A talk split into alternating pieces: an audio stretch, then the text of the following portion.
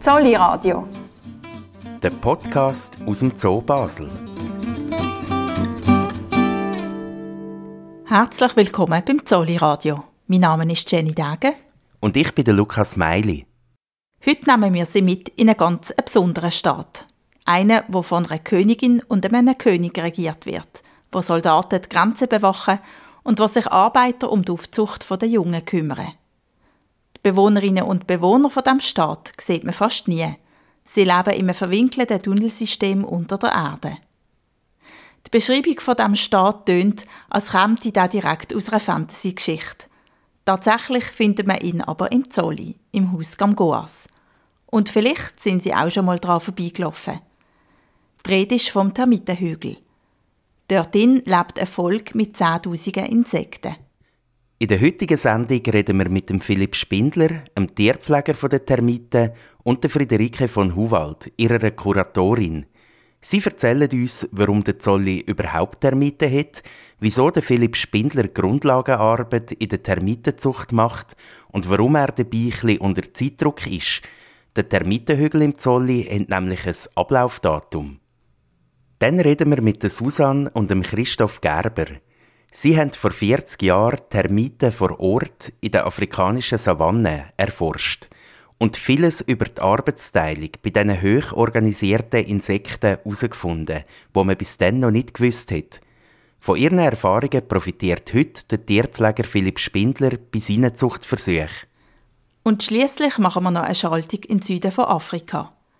Zimbabwe hat der Architekt Mick Pierce nämlich ein Gebäude gebaut, wo ganz ohne Klimaanlage auskommt und was trotzdem angenehm kühl ist. Die Idee für den Kühlmechanismus hat er sich in der Natur abgeschaut, bei den Termiten. Zuerst hören wir aber ins Gespräch mit dem Philipp Spindler und der Friederike von Huwald hinein.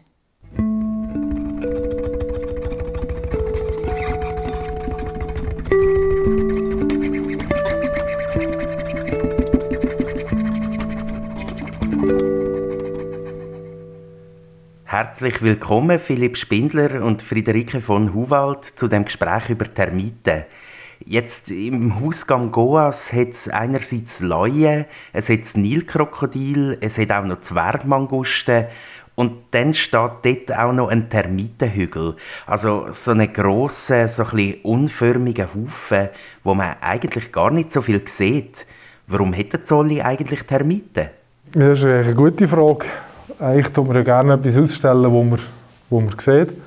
Aber äh, Termiten gehören auch zum Ökologiesystem, die dann die Sachen, die zerfallen, abbauen. Und das, hat, das gehört eigentlich ein bisschen zum, zum Bild Toschak am Goas-Haus, wo man eigentlich vom Zerfall und vom Wiederaufbau zeigen Und die spielen halt ein wichtiges, äh, sind ein wichtiges Zahnrädchen in, der, in diesem ganzen Kreislauf. Seit wann hat denn der Zolli Termiten? Ja, man hat seit 2002 Termiten, also ein Jahr vorher hat man Termiten geholt, hat das dann probiert, die zu züchten, nachzuzüchten und hat da quasi die neue Anlage mit belebt, um mal zu schauen, wie das geht und wie das verhebt. Hat dann gemerkt, dass man da, dass es doch nicht so einfach ist, wie man sich das vorgestellt hat und hat aber dann im Laufe der nächsten Jahre eigentlich äh, ja, mit ein paar Verlusten dann doch es geschafft, Termiten gut halten zu können und sie zu zeigen. Jetzt kann man denken, Termiten, das sind ähm, einfach Insekten, die vermehren sich ja von allein. Warum züchtet denn der Zolli Termiten? Es ist so, dass der Zolli natürlich versucht, alle Tiere, die wir im Zoo halten, zu züchten. Und die Termiten sind eine enorme Herausforderung. Es ist ja so, dass man durch die Zucht oder wenn man noch vorher sich überlegt, bevor man zur Zucht kommt, muss man erstmal eine Tierart gut halten. Und das gehört natürlich zu den Kernaufgaben von dem Zoo, dass er sich damit ganz intensiv beschäftigt, wie man eine Tierart hält. Man weiß auch, dass irgendein Nisch wird auch mal ein Termitenvolk nicht mehr da sein. Und äh, weil man auch wusste, wie schwierig das eigentlich ist, an Termiten zu kommen. Man kann die heutzutage nicht mehr einfach importieren, das möchte man auch nicht. Hat man dann eigentlich beschlossen, dass man diese ganzen Erfahrungen, die man gesammelt hat, noch noch mehr intensiviert und dann wirklich versucht, sie zu züchten. Und das ist natürlich eine der äh, schwierigsten Aufgaben, würde ich fast sagen, Termiten zu züchten, weil es da ganz, ganz, ganz wenig Informationen gibt. Ähm, Partner Zoo in Bern, denen ist das geglückt. Und mit denen ist man dann auch im Austausch, aber es gibt ganz, ganz, ganz wenig Informationen über die Zucht von Termiten und das ist natürlich dann ein tolles Forschungsobjekt, wo wir besonders hier Philipp Spengler sich auch einkniet. Wenn Sie sagen, die sterben dann auch irgendwann, also ein Termitenhügel ist nicht etwas, das einfach auf ewig immer wieder neu bewohnt wird? Also neu bewohnt von den Termiten sicher nicht. Also das heißt, nach etwa ca. 20 Jahren stirbt das Königspaar und gezwungenermaßen stirbt die, der ganze Staat, also die Arbeiter und Soldaten. Aber äh, in der Natur werden die Hügel eben weiter benutzt. Also es, es ziehen andere Tiere ein, wie Zwergmangusten oder irgendwelche Erdferkel oder und und und, die das dann weiter benutzen. Aber das wird im Zoo bei uns halt nicht so stattfinden. Und wir würden halt gerne einen neuen Hügel, also beziehungsweise ein neues Volk wieder ausstellen. Aber wenn ich jetzt das nachrechne, Sie haben gesagt, 2002 sind die Termiten da angekommen. Das heißt, wenn man jetzt seit 20 Jahren, das ist, wird in dem Fall bald mal der Fall sein. Keiner kann natürlich sagen, 20 Jahre und nie, nie 22 Jahre oder so. Also wir pokern natürlich gerade, wir sind seit zwei Jahren, ist der Philipp Spindler sehr gut dabei mit der Zucht, aber es ist natürlich, wir hoffen, dass es, äh, dass es vielleicht doch noch ein bisschen länger geht als 20 Jahre, das würde uns ein bisschen Zeit kaufen. Und es zeigt eben auch, wie komplex das Ganze ist, dass man eben nicht einfach in die Hände klatschen kann und dann steht der zweite, das zweite Volk oder das Ersatzvolk parat, sondern es braucht wirklich sehr viel Feingefühl und es dauert eben auch seine Zeit. Staat, Volk, Königspaar. Begriff, wo man zur Beschreibung von Termiten braucht, tönen es schon an. Die Insekten leben in einer hochkomplex organisierten Welt. Darum ist jetzt auch der Moment gekommen für einen kurzen Termitensteckbrief. Er kommt von der Biologin und Zolli-Mitarbeiterin Dina Gebhardt. Termiten sind Insekten. So viel ist klar. Sie kommen dort auf der Welt vor, wo es warm ist, also bis etwa zum 40. Breitengrad. Im Norden heisst es etwa bis San Francisco, Athen oder Tokio und im Süden bis Buenos Aires, Kapstadt oder Sydney. Es gibt über 2900 verschiedene Termitenarten auf der Welt. Obwohl sie ein bisschen aussehen wie Ameisen, sind sie gar nicht mit ihnen verwandt. Die Termitenart, die im Zolli lebt, heisst Macrothermes bellicosus. Sie ist die grösste Termitenart auf der Welt. Sie lebt in einem trichterförmigen Hügel, wie man es vielleicht von Bildern aus Afrika kennt. Aber nicht alle Termiten wohnen in so Termitenhügeln. Es leben auch ein paar vollständig unter der Erde, andere nisten sich in Holz ein und wieder andere leben in Nestern auf den Bäumen. Ein Termitenstaat ist ziemlich gut durchorganisiert. Bei unseren Zolli-Termiten dreht sich alles ums Königspaar, wo eine Kammer im Zentrum vom Termitenhügel bewohnt. Die einzige Aufgabe der Königin ist es, Eier zu legen. In einem grossen Termitenhügel können es mehrere Zehntausend am Tag sein – und die einzige Aufgabe vom König ist es, sie ständig neu zu begatten. Die beiden verlassen ihre Kammer also nie. Neben der Königin und dem König leben auch noch Soldaten und Arbeiter im Termitenstock. Obwohl die Tiere in der Biologie in männlicher Form bezeichnet werden, handelt es sich hier um männliche und auch um weibliche Tiere. Die Soldaten haben einen grossen Kopf mit starken Mundwerkzeugen. Sie beschützen den Termitenstock vor Feinden, wie zum Beispiel vor Ameisen oder vor Mangusten. Die Arbeiter bauen Gänge, stocken den Termitenhügel auf und pflegen die Königin und den König. Sie gehen draussen Nahrung sammeln, zum Beispiel Blätter oder Äste. Das tote pflanzliche Material essen sie näher, erbrechen es dann wieder und auf diesen Ausscheidungen züchten sie näher einen Pilz. Dieser Pilz dient als Nahrung für alle anderen Termiten im Stock. Das heisst, es geht von Königin bis zu frisch geschlüpften Larven. Der Ort, wo sie den Pilz züchten, wird wissenschaftlich Pilzgarten genannt. Neben den Arbeitern und den Soldaten gibt es auch noch die sogenannten Geschlechtstiere.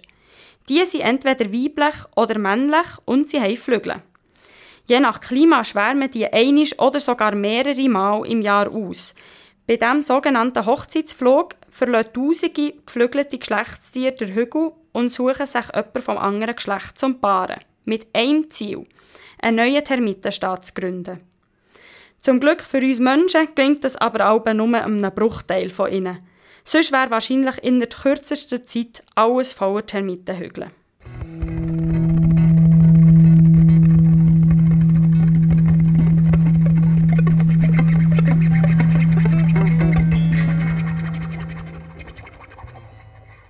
Friederike von Huwald hat es vorher schon angetönt. Die Zucht von Termiten ist sehr komplex und es gibt nur wenig Informationen dazu, wie man das macht. Seit einigen Jahren ist der Philipp Spindler im Zolli dran, die Zucht von Termiten zu erforschen. Im Zentrum steht dabei die Frage, wie aus dem bestehenden Termitenstock im Zolli ein neuer, eigenständiger Stock gezüchtet werden kann. Wir haben den Philipp Spindler im Gespräch gefragt, wo er denn im Moment mit seiner Forschung steht. Also ich bin jetzt, seit vier Jahren bin jetzt, äh, jährlich dran, am probieren nachzuzüchten. Äh, wie vorhin schon angetönt, in Zusammenarbeit mit dem Tierpark in Bern äh, habe ich dazu mal eine Anfrage bekommen vom, einem Tierpfleger, dass ich das mit ihm zusammen mache. Man hat, äh, jetzt mal, jedes Jahr etwas mehr dazu gelernt, weil das ist auch nicht eine alltägliche Arbeit. Und ich sage jetzt so, nach drei Jahren ist, äh, ist jetzt der Durchbruch gekommen, dass man schon über ein Jahr altes Volk hat wo, wo jetzt das Jahr, also jetzt immer noch lebt zum jetzigen Zeitpunkt, obwohl der neue Flug schon da ist. Also der neue Schwarm gekommen ist, wo wir jetzt von dem auch wieder auf die Seite da haben und angesetzt haben. Also ich denke, wir sind auf einem guten Weg. Ich will jetzt aber noch nicht sagen, dass wir es geschafft haben, weil es ist sehr eine diffizile Arbeit. Also das heißt, eine Schwierigkeit von dieser Zucht ist, dass man dann auch tatsächlich das schafft, über ein Jahr oder zwei Jahre die weiterhin am Leben zu behalten. Ja, also der, der einschneidende Punkt ist eigentlich, äh, dass, dass der Pilzgarten von davon wachsen weil das ist eigentlich, also man pflegt am Anfang weniger Tiere, sondern mehr den Pilzgarten. Äh, wenn man den Pilzgarten am Leben erhalten oder fun zum Funktionieren bringt, dann ist es eigentlich ein Selbstläufer. Und was können Sie machen, dass der Pilzgarten eben funktioniert? Also die zwei wichtigsten Sachen sind äh, Feuchtigkeit und, und Wärme.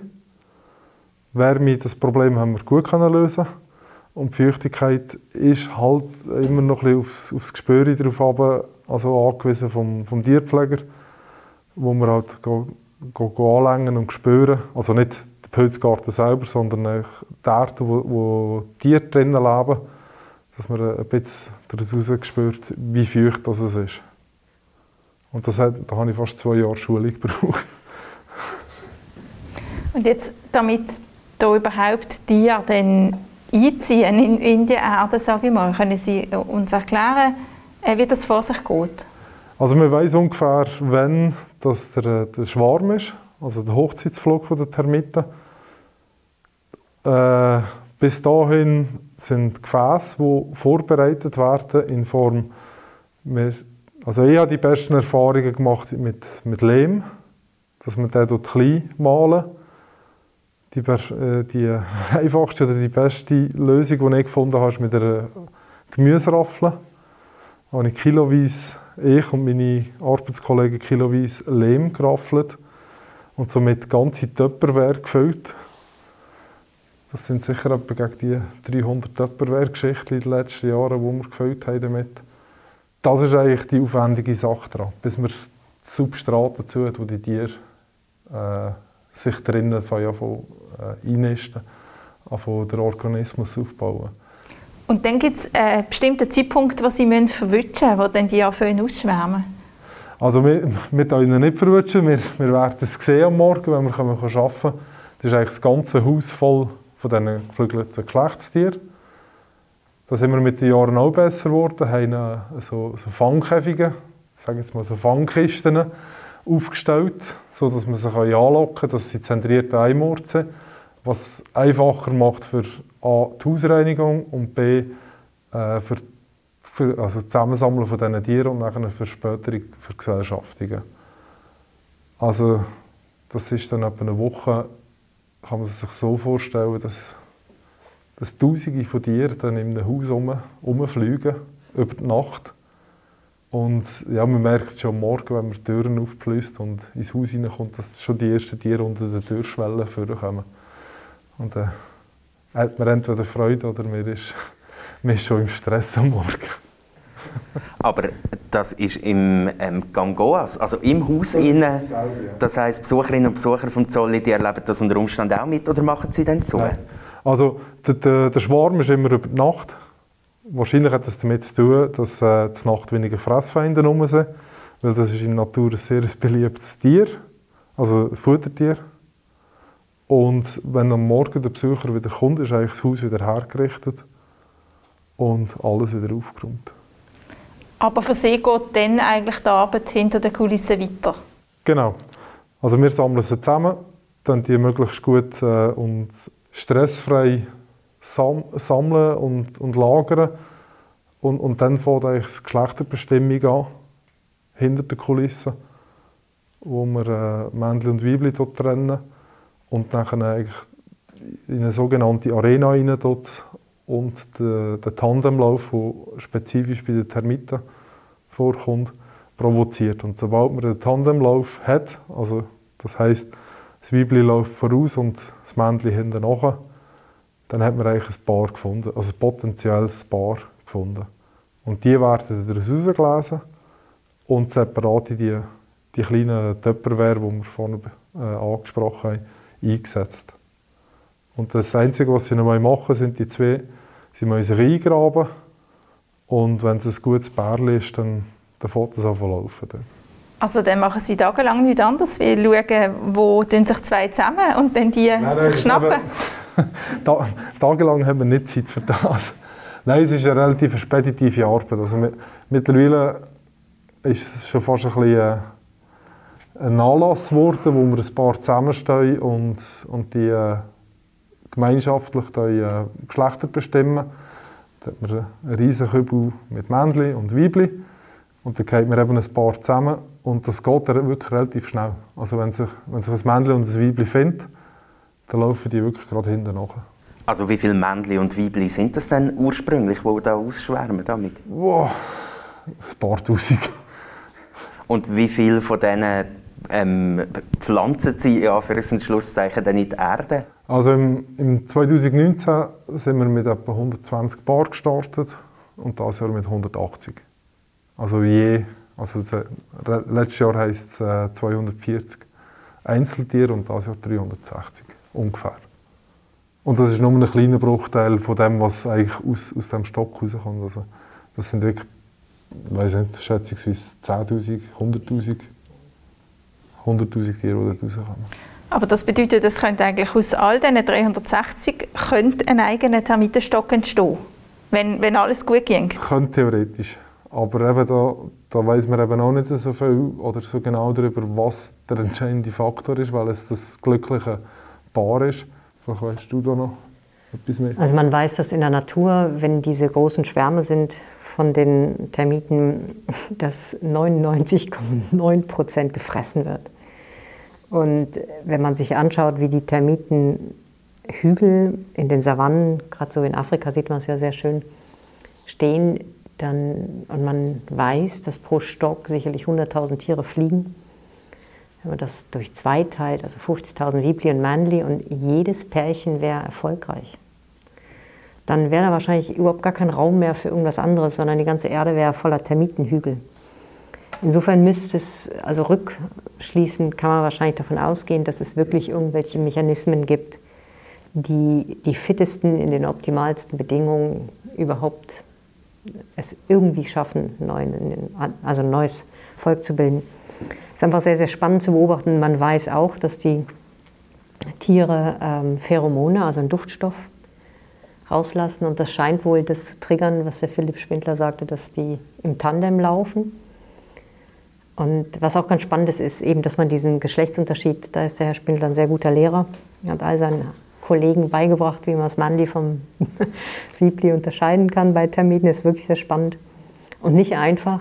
Und ähm, das ist natürlich so Voraussetzung, wenn man da Fehler macht und die falschen Tiere per Zufall doch wohl landen, dann kann es vielleicht auch sein, dass zwei Wiebli hintereinander laufen und Tandem laufen und man hat einfach da Pech gehabt.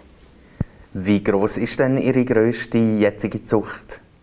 Also das größte da kann ich nur sagen, wie groß die Pelter sind. und dass sicher ein König und eine Königin drin sind, aber wie viele Arbeiter, wie viele Tiere drin sind, das kann ich nicht sagen. Aber der grösste ist jetzt einen halben Meter auf einen halben Meter und etwa, was sind das, 20 cm tief, wo, wo eigentlich gefüllt ist mit, mit Lehm wo sie auch verbauen, wo sie gut fressen, wo, wo bei Wasserzugabe plötzlich Tiere auftauchen. Also ja, das sind so die grössten. Aber wie viel das drinnen ist, kann ich echt nicht sagen. Und wie groß ist der, der ausgestellt ist? Oh. Ein paar Meter. Ein paar also, Ich glaube, zum Verbildlichen, ich glaube, es etwa drei Container, die bei einem Wohnblock stehen, müssen wir auch schon haben zum, zum Füllen. okay, also es ist noch ein kleiner Weg. Es ist noch, ja. Und jetzt so das ganze Wissen, oder? Also mit, mit diesen mit den Tupperware, wie sie das Wasser in die, äh, in die Völker reinbringen und so, da gibt es ja keine Gebrauchsanweisungen. Nein, gibt es tatsächlich nicht. Also vieles, ist, äh, vieles habe ich durch äh, die Kollegen aus Bern gelernt, also vom, äh, vom Hausi Tried, der leider verstorben ist. Der hat mich eigentlich so ein bisschen auf den Weg gebracht. Nachdem er gestorben ist, sind eben die Susanna Gerber und Christoph gekommen, haben sich angeboten. Von denen habe ich auch sehr viel gelernt, also auch immer noch. Und vieles ist halt auch durch eigene Recherchen, eigene Lerneffekte, die man direkt hat, wenn man sich damit zueinander aussetzt. Und, und jetzt probiere ich das auch so weiterzugeben. Also jetzt haben wir dieses Jahr eine kleinere Arbeitsgruppe gegründet, wo, wo neben mir noch, noch vier andere dabei sind, Arbeitskollegen, wo, wo ich so ein bisschen äh, eigene Zuchten, also eigene Völker über, überreicht habe. Und auch dort sieht es sehr gut aus. Ja, ich muss auch sagen, dass, äh, das ist natürlich das A und O und die Quintessenz, dass dieser Austausch von Informationen auch innerhalb der Zoos, innerhalb der Tierpfleger. Philipp Spindler hat einen Vorgänger, der Max Christen, der den Dienst geleitet hat. Der hat sich auch intensiv mit den Termiten eigentlich auseinandergesetzt, beschäftigt und hat auch das Wissen dann dem Philipp weitergegeben. Und das sind immer so Bereiche, wo ich denke, das ist das, ist Tolle im Zolli, dass man diese, diese minutiösen, klitzekleinen Teilaspekte einfach nachvollziehen kann und lernen kann, weil wir natürlich mit den Tieren so eng und so, so tiefgründig schaffen. Nicht, wenn, wenn Philipp Spindler sagt, ich muss ich muss die Erde berühren, um verstehen zu können, ob sie feucht oder nicht feucht genug war. Da kann man nicht irgendwem sagen, es braucht drei Tropfen oder fünf Tropfen aus einer Pipette, sondern das muss man wie spüren und lernen. Und wenn man das kann, quasi auch die Tiere lesen lernt, das ist bei Tiermieten so, das ist bei vielen anderen Tieren auch so, dann kann man natürlich irgendwann auch einen Standard entwickeln und dann irgendwann mal ein Rezeptbuch schreiben, sodass man das auch in anderen Zoos übernehmen kann.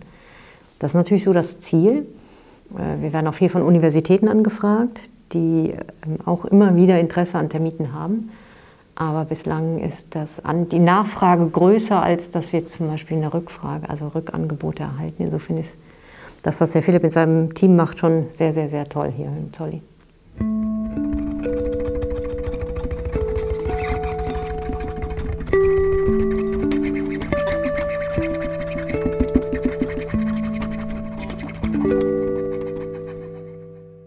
So ein Termitenhügel, das ist unterdessen ziemlich klar geworden, ist nicht einfach eine Ansammlung von Insekten, sondern ein hochkomplexes Gebilde. Das weiß niemand besser wie Susanna und Christoph Gerber. Sie haben beide Biologie studiert und erforschen Termiten seit vielen Jahren. Besonders die Arbeitsteilung unter den Termiten hat es ihnen angetan. Wir haben die beiden im Zolli getroffen und Susanna Gerber hat uns als erstes erklärt, wie durchstrukturiert in so einem Termitenstock zu und her geht. Also es ist auf einmal König und Königin und die Königin macht nichts anderes als Eier legen. Und der König tut sie ab und zu wieder begatten. Und dann gibt es verschiedene Kasten, da haben wir die grossen und die kleinen Arbeiter und dann gibt es noch die grossen und die kleinen Soldaten. Und die Soldaten, das ist klar, die sind zum Schutz da, die tun also nichts außer verteidigen. Und bei den anderen, bei den grossen und kleinen Arbeitern, da gibt es jetzt eben je nach Kasten, ob es grosse oder kleine sind, und dann noch nach Alter. Bis etwa 20 Tage machen sie verschiedene andere Sachen und von 20, 25 Tagen an wechseln sie dann. Die Arbeiten, die sie ausführen, das sind auf einer Seite im Innendienst junge Arbeiter, die die Larven pflegen die die futtern, die sie putzen. Und ältere Arbeiter die gehen raus, gehen trockenes pflanzliches Material holen, abgestorbenes, und tragen das ein. Und wenn es im Hügel ist, das Material wird wieder von jungen Arbeiterinnen gefressen, verdaut und dann gibt es die sogenannten Primärfäkalien und mit denen wird der Pilzgarten aufgebaut. Und der Pilzgarten wird dann wieder abgebaut. Da werden vor allem eben die kleinen Fruchtkörperchen, die sind sehr energiereich, die auf dem Pilz wachsen, die Pilzfruchtkörperchen. Und da die jungen Arbeiterinnen die ernten und in den Larven verfuttern. Und der Altpilzgarten, da die, die Arbeiterinnen, die Jungen, die Soldaten verfuttern, weil die können nicht selber fressen. Die haben so grosse Zangen.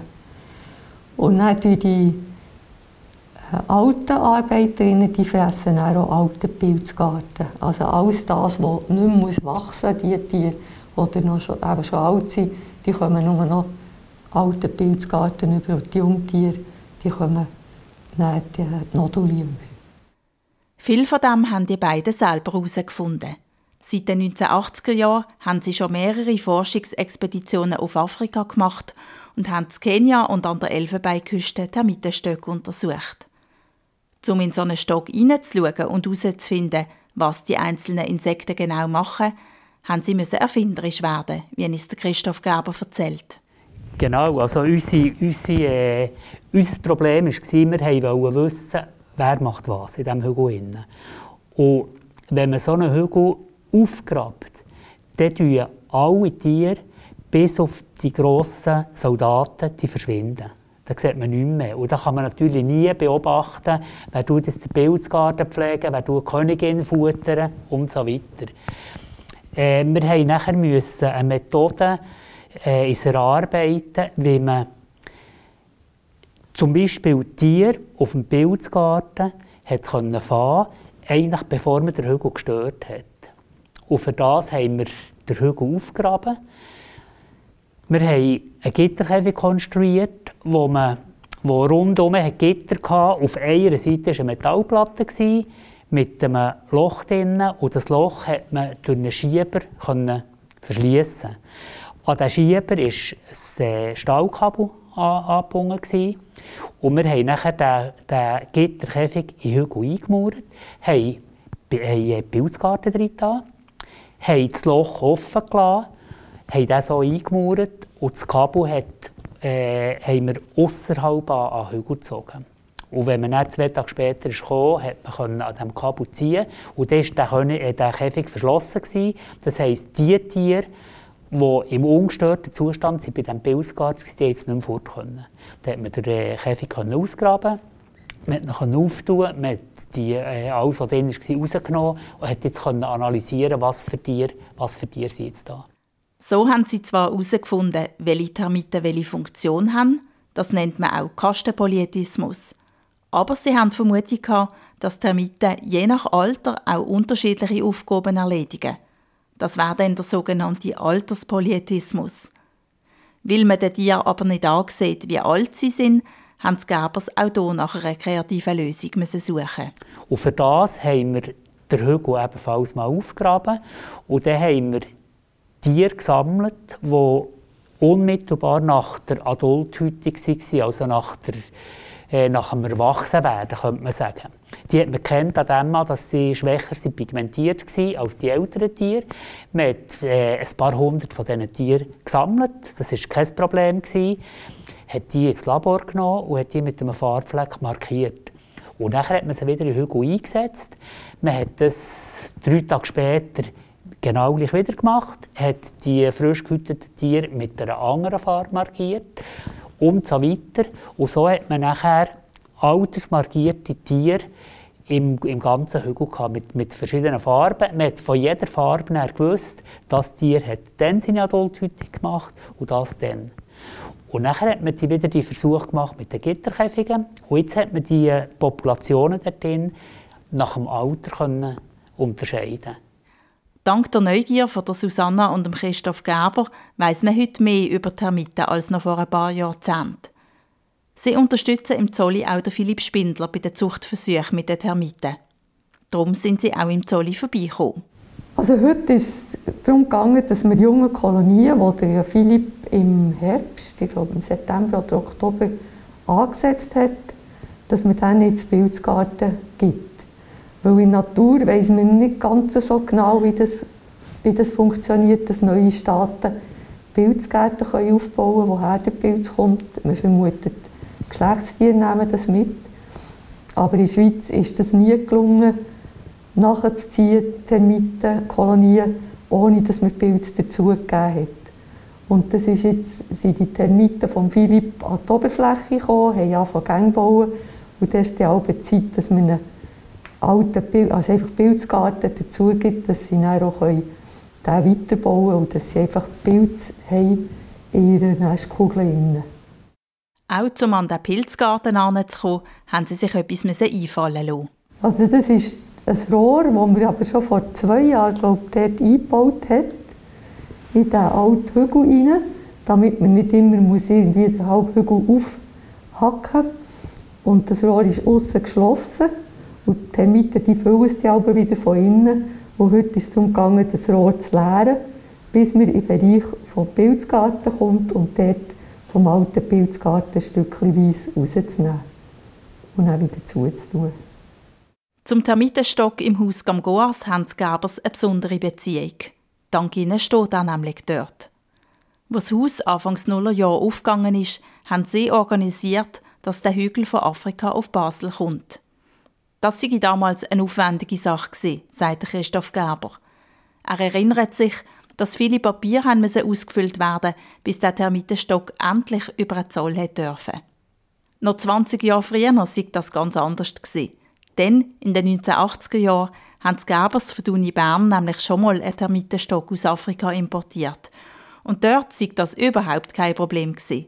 Es ist eine Geschichte, wie sie noch früher hätte passieren können. Wir sind vor Elfenbeinküsten in die Schweiz geflogen im Handgepäck einen kleinen Termitenhügel gehabt. Und das war völlig problemlos. Die haben uns gefragt, Abidjan, äh, was wir da haben. Und wir haben gesagt, Termitenhügel. Das war kein Problem. Da haben wir die Kabine genommen. In Zürich haben sie uns gefragt, ob wir zügeln, zu Kloten. Und wir haben gesagt, ja, wir zügeln. Und dann konnte man durchlaufen. Das war überhaupt kein Problem. Von der Elfenbeinküste gehen wir jetzt weiter ins südliche Afrika, nämlich auf Simbabwe. Dort lebt und schafft der Architekt Mick Pierce. Wir erreichen ihn am Telefon in seinem Atelier in Harare, der Hauptstadt von Simbabwe. Hello? Yes, hello Mick. Hier ist Lucas. Der Mick Pierce entwickelt Häuser, die ohne konventionelle Klimaanlage auskommen. Seine Gebäude stehen in verschiedenen Ländern der Welt, zum Beispiel in Australien oder in China. Sein allererstes Gebäude mit dem innovativen Belüftungssystem steht aber in Harare, seiner Heimatstadt. Er erzählt uns, wie es zu diesem Bau gekommen ist. So 1992, I got this big job, which was to build a 1992 habe ich den Auftrag bekommen, ein grosses Bürogebäude in Harare zu bauen, das unten dran noch Läden hat. Bürogebäude haben in Harare normalerweise eine Klimaanlage. Aber ich habe es dann geschafft, meinen Auftraggeber davon zu überzeugen, statt einer Klimaanlage, die Strom braucht, ein Belüftungssystem zu bauen, das mit der kalten Nachtluft das Gebäude abkühlt. Weil die Nächte sind eher kühl und die Tage sind heiß. Cool mhm. So ein natürliches Belüftungssystem tönt nach einer nicht ganz einfachen Aufgabe. Die Inspiration dazu hat sich der Mick Pierce in der Natur geholt, bei den Termiten. Und beim berühmten englischen Tierfilmer David Attenborough. I mean, it started with David Attenborough climbing inside a termite's nest in northern Nigeria. Alles hat mit dem David Attenborough angefangen, wo in Nordnigeria in einen Termitenhügel hineingestiegen ist. Er hat dann im Fernsehen beschrieben, dass Termitenhügel ein Belüftungssystem haben und er hat erklärt, wie das funktioniert. Das habe ich extrem spannend gefunden. Also habe ich mich selber auf die Suche nach Termiten gemacht. Glücklicherweise leben in den Sumpfgebieten rund um Harare sehr viele Termiten. The termites, uh, one particular type of termite, build these chimneys. like mm-hmm. a, so it works like a chimney. Mm-hmm. Um, and, and they built these towers in September, October. Sie bauen Nester, die hohe Kämme haben, die oben offen sind. Sie bauen die Hügel aber nur im September, Oktober und November, also dann, wenn die Hitze kommt. Das alles hat mich wahnsinnig fasziniert und ich habe angefangen, mehr über Termiten zu lesen und auch die Hügel genauer zu untersuchen. Ich habe Temperaturmessungen gemacht und herausgefunden, dass, egal wie warm das es draussen ist, die Temperatur im Hügel konstant um die 31 Grad ist. was around 31 centigrade and it did vary a bit, but not much. Dass Termiten so ein komplexes Belüftungssystem brauchen, hat mit dem Pilzgarten zu tun. Damit der Pilz wachsen und nicht kaputt geht, braucht er ein stabiles Klima. Das wird im Termitenhügel durch ganz viele Belüftungsschächte erreicht, wo in der kalten Nacht kalte Luft reinlösen. Weil Termitenstöcke aus hartem Lehm gebaut sind, können sie die kalte Luft speichern. Und sobald die gespeicherte Luft durch den Tag wieder warm wird, steigt sie auf und verlässt den Termitenstock bevor sich der aufheizen kann.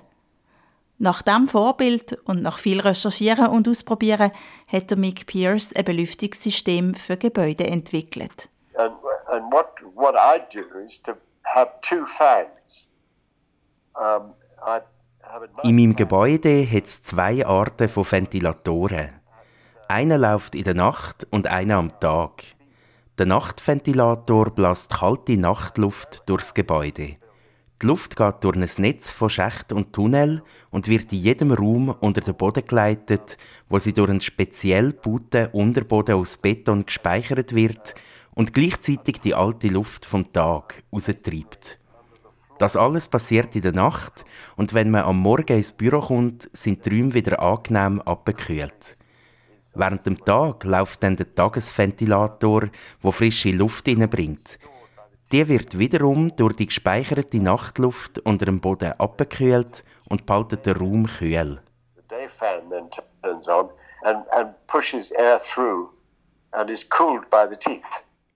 Die spezielle Innenarchitektur sieht man im Gebäude im Eastgate Center auch von außen an. Es hat 48 Chemie und ist aus Beton und Lehmziegel gebaut. Es hat viele begrünte Balkone und aus der Fassade stehen Steinblöcke raus. So sieht das langgezogene Gebäude eben aus wie ein ornamentales Muster. Die Elemente haben aber nicht nur eine ästhetische Aufgabe. Die unregelmäßige Oberfläche sorgt auch dafür, dass die Wärme besser abgestrahlt wird. Auch das hat der Mick Pierce der Natur abgeschaut. Ein Kaktus zum Beispiel funktioniert mit seinen vielen Dornen nach genau diesem Prinzip.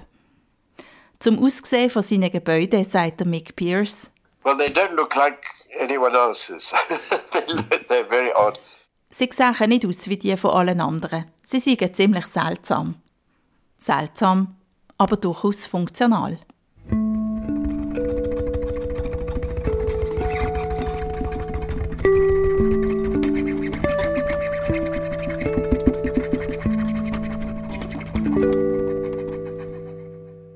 Auch in dieser Folge haben wir Besucherinnen und Besucher im Zolli gefragt, was sie über Termiten wissen wollen. Und es sind auch das mal ein paar interessante Fragen zusammengekommen. Die erste geht darum, warum der Termitenstock meistens ein bisschen verlassen wirkt. Wieso sieht man Termiten eigentlich so selten? Also Termiten sieht man in dem Sinne nicht, weil sobald sie eigentlich an die Oberfläche kommen, äh, sie sind in Gefahr, gefressen zu werden. Und dementsprechend packen sie als Futter ein, wo sie abbauen außerhalb. Also wird zuerst eine Lehmschicht herumgelegt, sodass man im Verborgenen das kann in Ruhe abbauen kann. Also das ist eigentlich ein, ein Selbstschutz. Sind Termiten und Ameisen eigentlich miteinander verwandt? Nein, sind sie nicht. Also die Ameisen sind eigentlich mit den Wespen verwandt und Termiten mit den Schaben. Und der, der Hauptunterschied ist, dass äh, Termiten die haben kein Puppenstadium und da sich ausschließlich nur äh, pflanzlich ernähren und Ameisen können sich auch von tierischen äh, Produkten ernähren. Wie alt werden eigentlich Termiten? Also ein äh, König und eine Königin, wie wir schon gehört haben, äh, leben bis zu 20 Jahre. Und ein, ein Soldat und ein Arbeiter im Schnitt etwa 90 Tage. Brennt es an der Hand, wenn man Termiten berührt? Also von den vielen, vielen, vielen Termitenarten, die es gibt, ähm, gibt es, unsere macht das nicht, die wir haben. Aber es gibt sogar ganz abgefahrene Dinge bei denen. Also die können auch so ein Sekret aussondern. Und äh, es gibt sogar eine Termitenart, die, die, die ähm, ich will die stehen etwas unter Druck, das ist ein bisschen brutal gesagt, aber die zerplatzen. Und sondern dann Sekret ab und äh, machen so Feinvermeidung. Ja. Also das ist schon unglaublich, was es da alles für verschiedene Strategien gibt. Aber die Art, die wir haben, die, die macht das nicht. Ja. Wie hoch ist der höchste Termitenhügel auf der Welt? Tja, das ist eine berechtigte Frage. das weiß ich nicht. Aber ich habe mal einen gesehen in, äh, in Afrika, das fand ich ganz spannend. Ähm, der war bestimmt so sechs, acht Meter hoch und obendrauf saß sogar ein Perlhuhn und hat sich gewärmt. Also das, das ähm, ja, die können schon sehr, sehr hoch werden, aber ich könnte mir vorstellen, dass es dann auch statisch irgendwann gar keinen Sinn macht, in 13, 15, 20 Meter hoch zu gehen, sondern meine Schätzungen würden jetzt zwischen 6 und 8 Meter liegen, das ist das so. Aber also was man weiß, ist, dass äh, ein Einzugsradius bis 50, 55 Meter von einem Termitenstock aus ist, wo man Futtermittel beschaffen und bis zu 15 Meter in die Tiefe aber Wasser holen. Und wie ist denn das jetzt beim Stock, wo man hier im Zolli sieht? Ich meine, der hat ja auch eine gewisse Höhe. Also geht denn das auch noch nach oben? Also es, hat, es hat eine Mulde drin, ja. Aber eben unser, unser stagniert jetzt auf dieser Größe. Wir, können, wir könnten noch künstlich vergrößern, indem man einfach Holz oben drauf legt. Aber äh ich glaube, wenn der, wenn der mehr Möglichkeiten hätte, angenommen, also angenommen, das ging und man würde ihn auf die Löwenanlage lassen, dann würde der wahrscheinlich auch höher gehen. Aber dann hätte der auch ein anderes Klima, mit dem man sich auseinandersetzen müsste. Das ist halt immer so die. So scheinen die ganz zufrieden zu sein, sonst wären die wahrscheinlich nicht mehr da.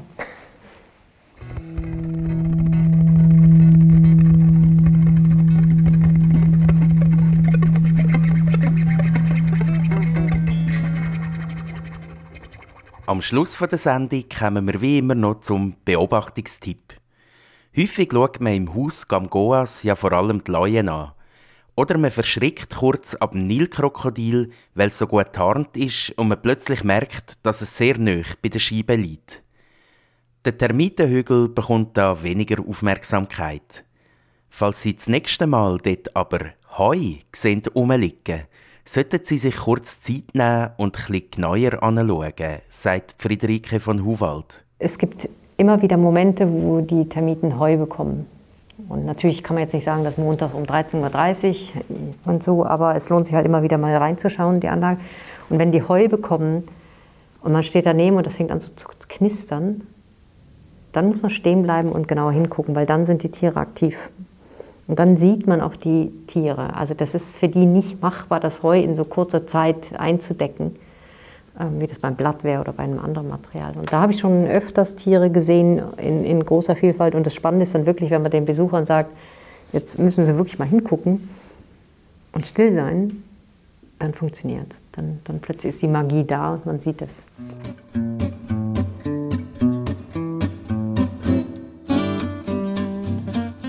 Zolli Radio. Der Podcast aus dem Zoo Basel.